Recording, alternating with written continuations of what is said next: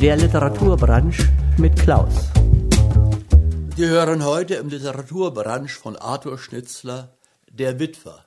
Es liest Klaus Reibisch. Zunächst eine Vorbemerkung. Arthur Schnitzler 1862 bis 1931 war ein Zeitgenosse von Sigmund Freud. 1856 bis 1939 und wurde von diesem sehr geschätzt, was Sie folgendem Zitat von Sigmund Freud entnehmen können. Ich habe mich oft verwundert gefragt, woher Sie diese oder jene geheime Kenntnis nehmen konnten, die ich mir durch mühselige Erforschung des Objekts erworben, und endlich kam ich dazu, den Dichter zu beneiden, den ich sonst bewundert.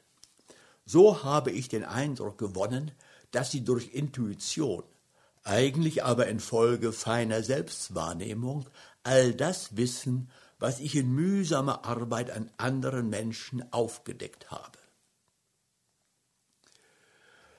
Die Erzählung der Witwer steht auch im Kontrast zu der, die ich anfangs der, anfangs der Literatursendung über Schnitzler gelesen habe, die Erbschaft wo das Problem des Liebhabers beendet wurde durch ein Duell. Der Witwer, er versteht es noch nicht ganz. So rasch ist es gekommen.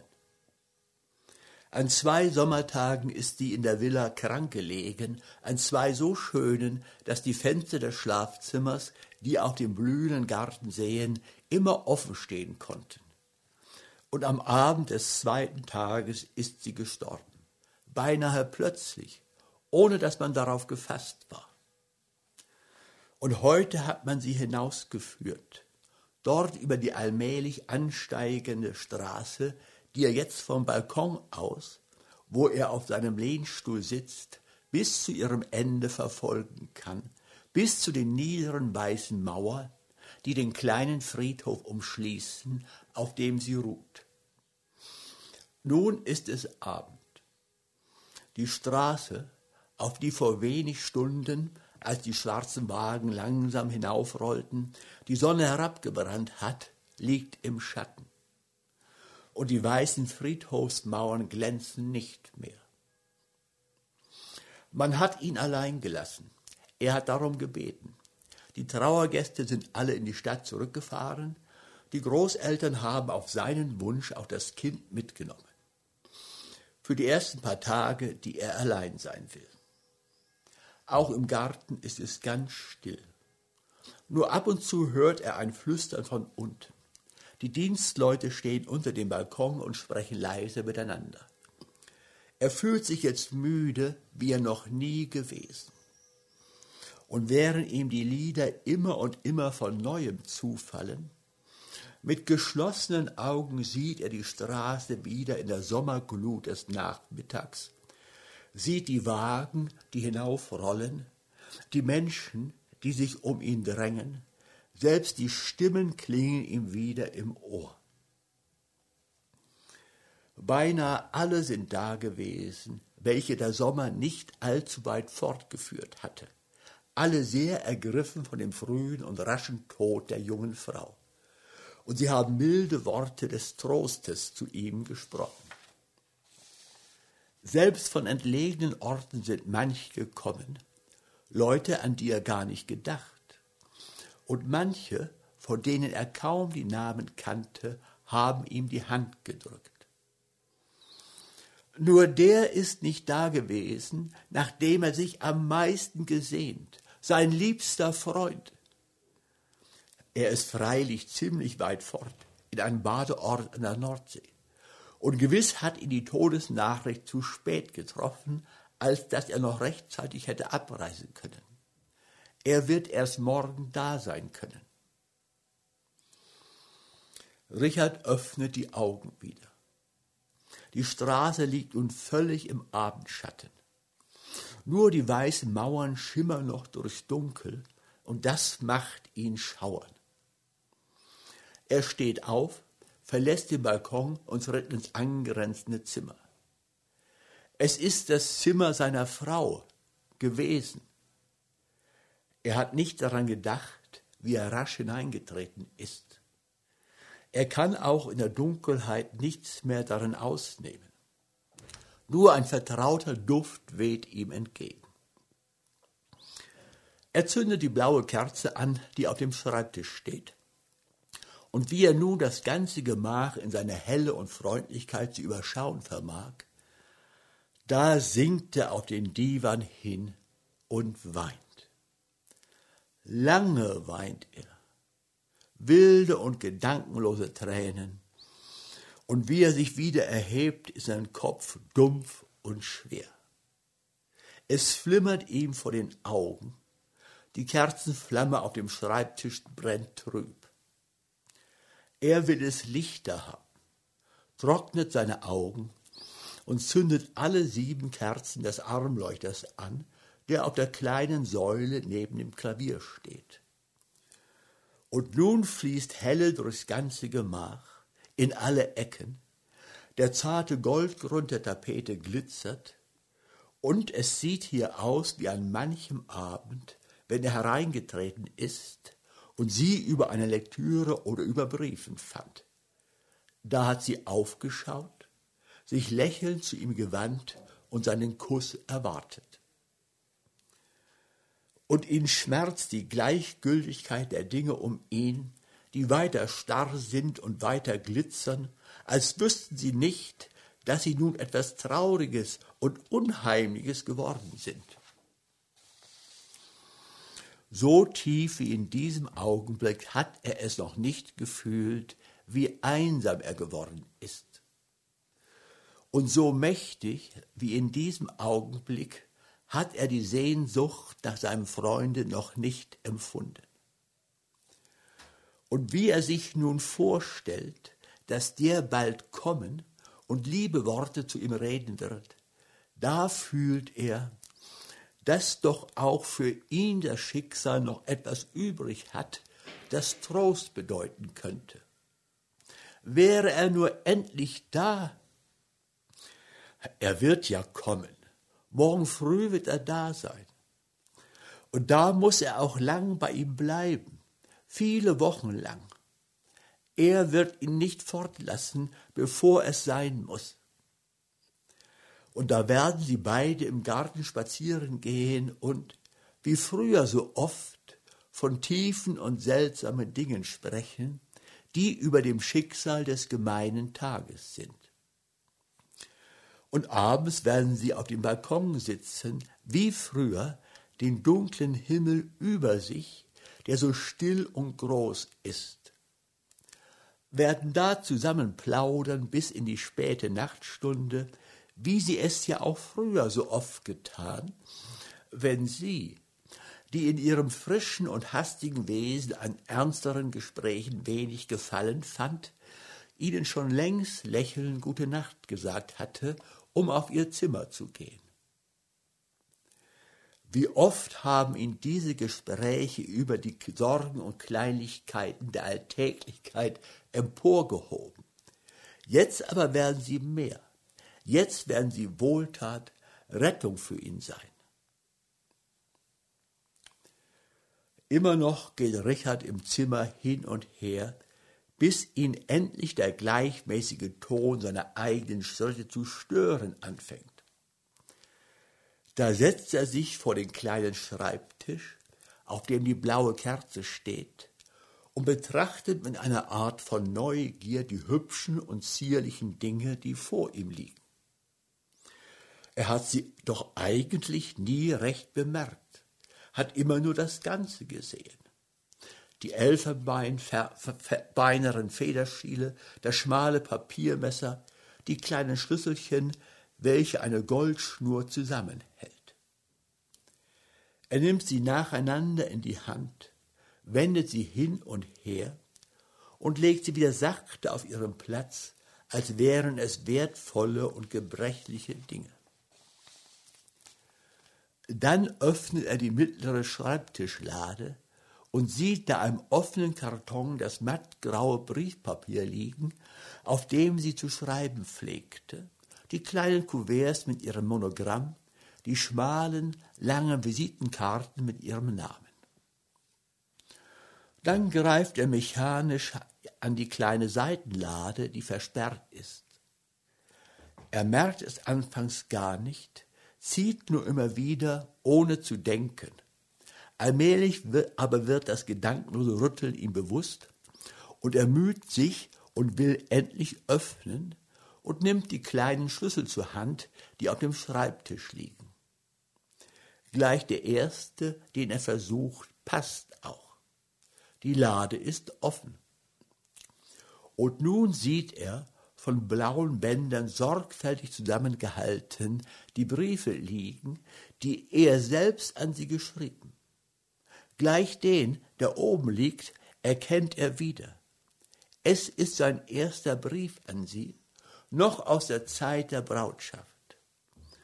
Und wie er die zärtliche Aufschrift liest, Worte, die wieder ein trügerisches Leben in das verödete Gemach zaubern, da atmet er schwer auf und spricht dann leise vor sich hin, immer wieder dasselbe, ein wirres, entsetzliches Nein, nein, nein. Und er löst das Seidenband und lässt die Briefe zwischen den Fingern gleiten. Abgerissene Worte fliegen vor ihm vorüber. Kaum hat er den Mut, einen der Briefe ganz zu lesen. Nur den letzten, der ein paar kurze Sätze enthält, dass er erst spät abends aus der Stadt herauskommen werde, dass er sich unsäglich freue, das liebe, süße Gesicht wiederzusehen, den liest er sorgsam, Silbe für Silbe, und wundert sich sehr, denn ihm ist, als hätte er diese zärtlichen Worte vor vielen Jahren geschrieben, nicht vor einer Woche. Und es ist doch nicht länger her. Er zieht die Lade wieder heraus, zu sehen, ob er noch was fände. Noch einige Päckchen liegen da, alle mit blauen Seidenbändern umwunden, und unwillkürlich lächelt er traurig. Da sind Briefe von ihrer Schwester, die in Paris lebt. Er hat sie mit ihr immer gleich lesen müssen. Da sind auch Briefe ihrer Mutter mit dieser eigentümlich männlichen Schrift, über die er sich stets gewundert hat. Auch Briefe mit Schriftzügen liegen da, die er nicht gleich erkennt. Er löst das Seidenband und sieht nach der Unterschrift. Sie kommen von einer ihrer Freundinnen, einer, die heute auch da gewesen ist, sehr blass, sehr verweint. Und ganz hinten liegt noch ein Päckchen, das er herausnimmt wie die anderen und betrachtet. Was für eine Schrift? Eine Unbekannte. Nein, keine Unbekannte. Es ist Hugos Schrift. Und das erste Wort, das Richard liest, noch bevor das blaue Seidenband herabgerissen ist, macht ihn für einen Augenblick erstarren. Mit großen Augen schaut er um sich, ob denn im Zimmer noch alles ist, wie es gewesen, und schaut dann auf die Decke hinauf und dann wieder auf die Briefe, die stumm vor ihm liegen und ihm doch in der nächsten Minute alles sagen sollen, was das erste Wort ahnen ließ. Er will das Band entfernen. Es ist ihm, als wehrte es sich. Die Hände zittern ihm und er reißt es endlich gewaltsam auseinander. Dann steht er auf. Er nimmt das Päckchen in beide Hände und geht zum Klavier hin auf dessen glänzend schwarzen Deckel das Licht von den sieben Kerzen des Armleuchters fällt. Und mit beiden Händen auf das Klavier gestützt, liest er sie, die vielen kurzen Briefe mit der kleinen verschnörkelten Schrift, einen nach dem anderen, nach jedem begierig, als wenn es der erste wäre. Und alle liest er sie, bis zum letzten, der aus jenem Orte an der Nordsee gekommen ist, vor ein paar Tagen. Er wirft ihn zu den übrigen und wühlt unter ihnen allen, als suche er noch etwas, als könne er irgendetwas zwischen diesen Blättern aufflattern, das er noch nicht entdeckt, irgendetwas, das den Inhalt aller dieser Briefe zunichte machen und die Wahrheit, die ihm plötzlich geworden zum Irrtume wandeln könnte. Und wie endlich seine Hände innehalten, ist ihm, als wäre es nach einem ungeheuren Lärm mit einem Male ganz still geworden. Noch hat er die Erinnerung aller jener Geräusche, wie die zierlichen Gerätschaften auf dem Schreibtisch klangen, wie die Lade knarrte, wie das Schloss klappte, wie das Papier knitterte und rauschte, den Ton seiner hastigen Schritte, sein rasches, stöhnendes Atmen. Nun aber ist kein Laut mehr im Gemach. Und er staunt nur, wie er das mit einem Schlage so völlig begreift, obwohl er doch nie daran gedacht. Er möchte es lieber so wenig verstehen wie den Tod. Er sehnt sich nach dem bebenden, heißen Schmerz, wie ihn das Unfassliche bringt, und hat doch nur die Empfindung einer unsäglichen Klarheit, die in all seine Sinne zu strömen scheint, so dass er die Dinge im Zimmer mit schärferen Linien sieht als früher und die tiefe Stille zu hören meint, die um ihn ist. Und langsam geht er zum Divan hin, setzt sich nieder und sinnt. Was ist denn geschehen? Es hat sich wieder einmal zugetragen, was alle Tage geschieht. Und er ist einer von denen, über die manche lachen.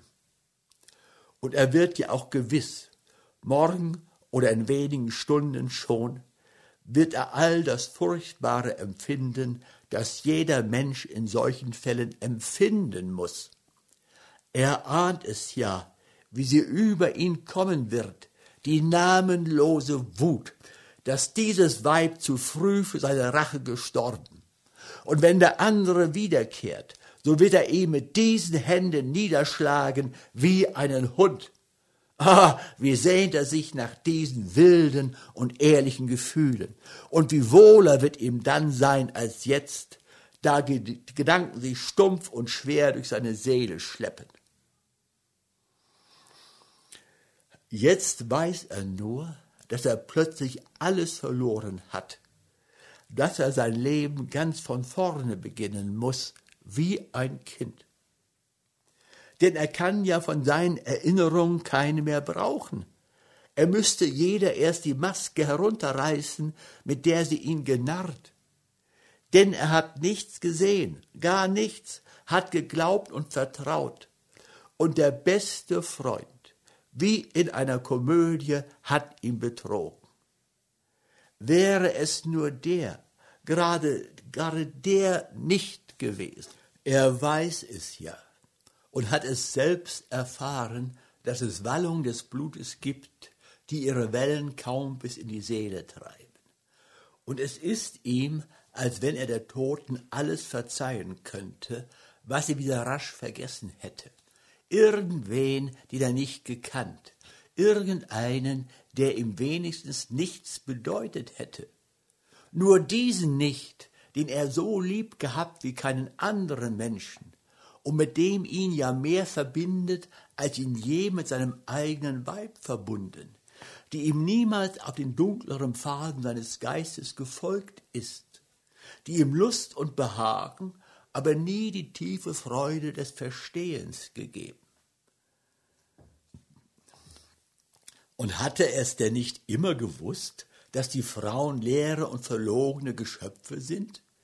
Und ist es ihm denn nie in den Sinn gekommen, dass sein Weib ein Weib ist wie alle anderen, leer, verlogen und mit der Lust zu verführen?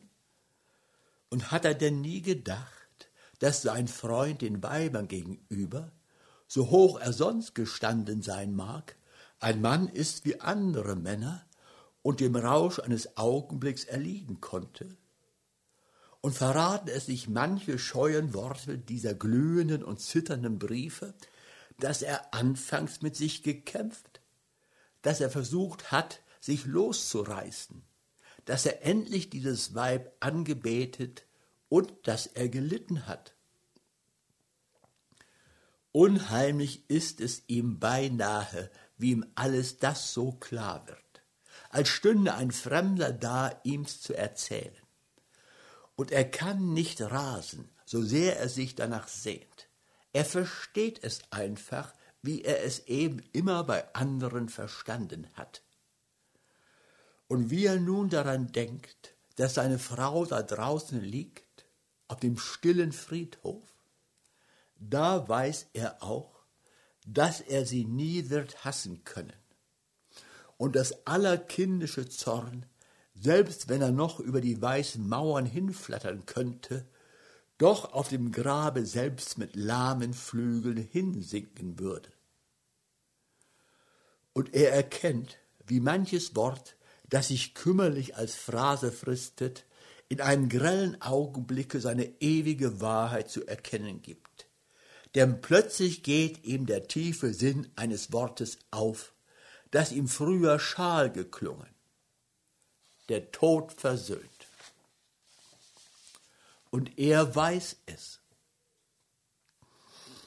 Wenn er jetzt mit einem Male jenem anderen gegenüberstände, er würde nicht nach gewaltigen und strafenden Worten suchen, die ihm wie eine lächerliche Wichtigtuerei irdischer Kleinlichkeit der Hoheit des Todes gegenüber erschienen. Nein, er würde ihm ruhig sagen, Geh, ich hasse dich nicht. Er kann ihn nicht hassen. Er sieht zu klar. So tief kann er in andere Seelen schauen, dass es ihn beinahe befremdet. Es ist, als wäre es gar nicht mehr sein Erlebnis. Er fühlt es als einen zufälligen Umstand, dass diese Geschichte gerade ihm begegnet ist. Er kann eigentlich nur eines nicht verstehen. Dass er es nicht immer, nicht gleich von Anfang an gewusst und begriffen hat. Es war alles so einfach so selbstverständlich und aus denselben Gründen kommend wie in tausend anderen Fällen. Er erinnert sich seiner Frau, wie er sie im ersten, zweiten Jahre seiner Ehe gekannt, dieses zärtlichen, beinahe wilden Geschöpfes, das ihm damals mehr eine Geliebte gewesen ist als eine Gattin. Und hat er denn wirklich geglaubt, dass dieses blühende und verlangende Wesen, weil über ihn die gedankenlose Müdigkeit der Ehe kam, eine andere geworden ist? Hat er diese Flammen für plötzlich erloschen gehalten, weil er sich nicht mehr nach ihnen sehnte? Und dass es gerade jener war, der ihr gefiel, war das etwa verwunderlich? Wie oft wenn er seinem jüngeren Freunde gegenüber saß, der trotz seiner 30 Jahre noch die Frische und Weichheit des Jünglings in den Zügen und in der Stimme hatte, wie oft ist es ihm da durch den Sinn gefahren, der muss den Weibern wohl gefallen können. Und nun erinnert er sich auch, wie im vorigen Jahre, gerade damals, als es begonnen haben musste, wie Hugo damals eine ganze Zeit hindurch ihn seltener besuchen kam als sonst. Und er, der richtige Ehemann, hat es ihm damals gesagt, warum kommst du denn nicht mehr zu uns? Und hat ihn selbst manchmal aus dem Büro abgeholt, hat ihn mit herausgenommen aufs Land, und wenn er fort wollte, hat er selbst ihn zurückgehalten mit freundschaftlich scheltenden Worten. Und niemals hat er was bemerkt, nie das geringste geahnt. Hat er denn die Blicke der beiden nicht gesehen, die sich feucht und heiß begegneten? Hat er das Beben ihrer Stimme nicht belauscht, wenn sie zueinander redeten? Hat er das bange Schweigen nicht zu deuten gewusst, das zuweilen über ihnen war, wenn sie in den Alleen des Gartens hin und her spazierten? Und hat er denn nicht bemerkt, wie Hugo oft zerstreut, launisch und traurig gewesen ist, seit jenen Sommertagen des vorigen Jahres, in denen es begonnen hat? Ja, das hat er bemerkt und hat sich auch wohl zuweilen gedacht, es sind Weibergeschichten, die ihn quälen, und sich gefreut, wenn er den Freund in ernste Gespräche ziehen und über diese kleinlichen Leiden erheben konnte. Und jetzt, wie er dieses ganze vergangene Jahr rasch an sich vorübergleiten lässt, merkt er nicht mit einem Mal, dass die frühere Heiterkeit des Freundes nie wieder ganz zurückgekommen ist, dass er sich nur allmählich daran gewöhnt hatte, wie an alles, was allmählich kommt und nicht mehr schwindet? Und ein seltsames Gefühl quillt in seiner Seele empor, das er sich anfangs kaum zu begreifen traut. Eine tiefe Milde, ein großes Mitleid für diesen Mann, über den eine elende Leidenschaft wie ein Schicksal hereingebrochen ist, der in diesem Augenblick vielleicht, nein, gewiss mehr leidet als er, für diesen Mann, dem hier ein Weib gestorben, das er geliebt hat, und der vor einem Freund treten soll, den er betrogen. Und er kann ihn nicht hassen, denn er hat ihn noch lieb. Er weiß ja, dass es anders wäre, wenn sie noch lebte. Da wäre auch diese Schuld etwas, das von ihrem Dasein und Lächeln den Schein des Wichtigsten liehe. Nun aber verschlingt dieses unerbittliche zu Ende sein alles, was an jenem erbärmlichen Abenteuer bedeutungsvoll erscheinen wollte. In die tiefe Stille des Gemachs zieht ein leises Beben. Schritte auf der Treppe. Er lauscht atemlos. Er hört das Schlagen seines Pulses. Draußen geht die Tür. Einen Augenblick ist ihm, als stürze alles wieder hin, was er in seiner Seele aufgebaut. Aber im nächsten steht es wieder fest. Und er weiß, was er ihm sagen wird, wenn er hereintritt. Ich hab es verstanden. Bleib. Eine Stimme draußen, die Stimme des Freundes. Und plötzlich fährt ihm durch den Kopf, dass dieser Mann jetzt, ein Ahnungsloser, da hereintreten wird, dass er selbst es ihm erst wird sagen müssen. Und er möchte sich vom Divan erheben, die Tür verschließen, denn er fühlt, dass er keine Silbe wird sprechen können. Und er kann sich ja nicht einmal bewegen. Er ist wie erstarrt. Er wird ihm nichts. Kein Wort wird er ihm heute sagen. Morgen erst. Morgen. Es flüstert draußen. Richard kann die leise Frage verstehen. Ist er allein? Er wird ihm nichts. Kein Wort wird er ihm heute sagen. Morgen erst oder später. Die Tür öffnet sich, der Freund ist da. Er ist sehr blass und bleibt eine Weile stehen, als müsste er sich sammeln. Dann eilt er auf Richard zu und setzt sich neben ihn auf den Divan, nimmt seine beiden Hände, drückt sie fest, will sprechen, doch versagt ihm die Stimme. Richard sieht ihn starr an, lässt ihm seine Hände. So sitzen sie eine ganze Weile stumm da. Mein armer Freund, sagt endlich Hugo ganz leise. Richard nickt nur mit dem Kopf. Er kann nicht reden. Wenn er ein Wort herausbrächte, könnte er ihm doch nur sagen, ich weiß es. Nach ein paar Sekunden beging Hugo von neuem. Ich wollte schon heute früh da sein, aber ich habe dein Telegramm erst spät abends gefunden, als ich nach Hause kam. Ich dachte es, erwidert Richard und wundert sich selbst, wie laut und ruhig er spricht. Er schaut dem anderen tief in die Augen und plötzlich fällt ihm ein, dass dort auf dem Klavier die Briefe liegen. Hugo braucht nur aufzustehen, ein paar Schritte zu machen und sieht sie und weiß alles. Unwillkürlich fasst Richard die Hände des Freundes. Das darf noch nicht sein. Er ist es, der vor der Entdeckung zittert. Und wieder beginnt Hugo zu sprechen, mit leisen, zarten Worten, in denen er es vermeidet, den Namen der Toten auszusprechen, fragt er nach ihrer Krankheit, nach ihrem Sterben. Und Richard antwortet.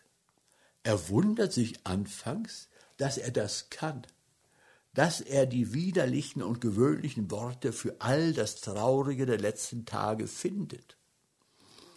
Und ab und zu streift sein Blick das Gesicht des Freundes, der blass mit zuckenden Lippen lauscht.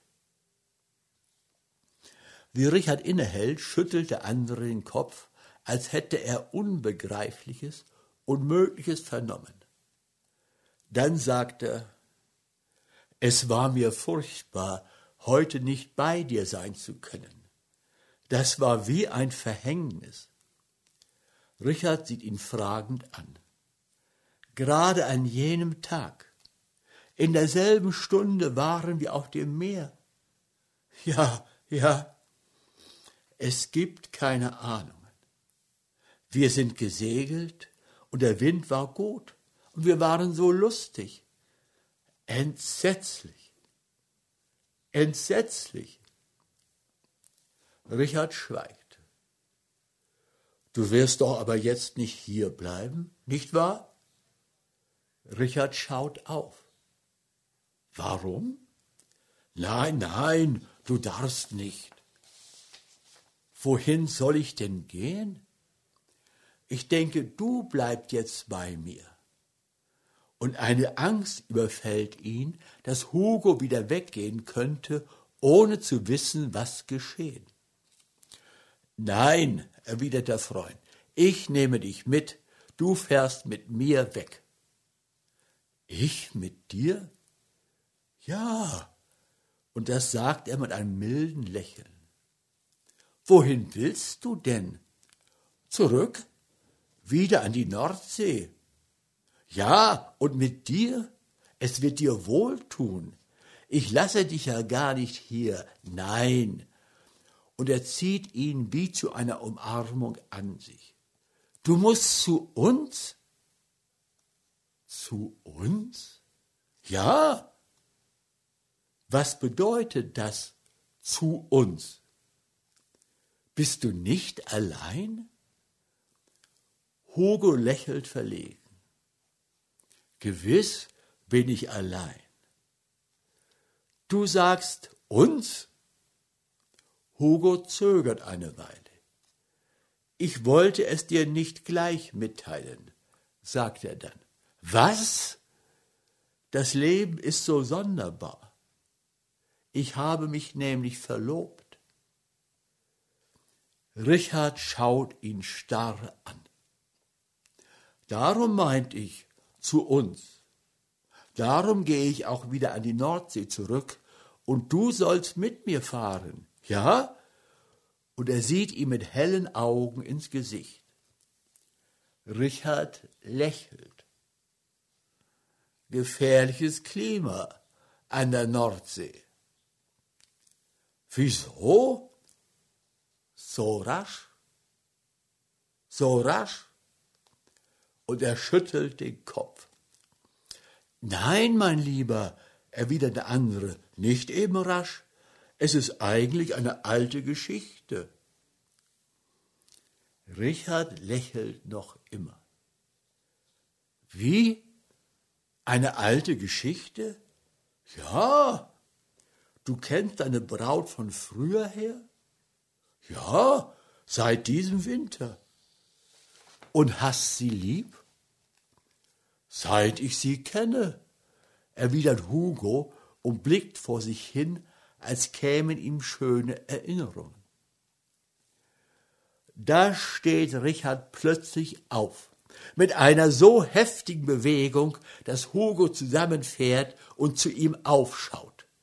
Und da sieht er, wie zwei große, fremde Augen auf ihm ruhen, und er sieht ein blasses, zuckendes Gesicht über sich, das er kaum zu kennen glaubt.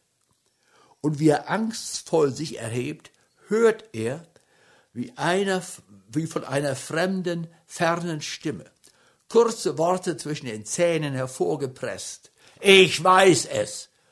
Und er fühlt sich an beiden Händen gepackt ins Klavier hingezerrt, dass der Armleuchter auf der Säule zittert. Und dann lässt Richard seine Arme los und fährt mit beiden Händen unter die Briefe, die auf dem schwarzen Deckel liegen, und wühlt und lässt sie hin und her fliegen. Schurke! schreit er und wirft ihr die Blätter ins Gesicht. Sie hörten von Arthur Schnitzler, Der Witwer. Es las Klaus Reibisch.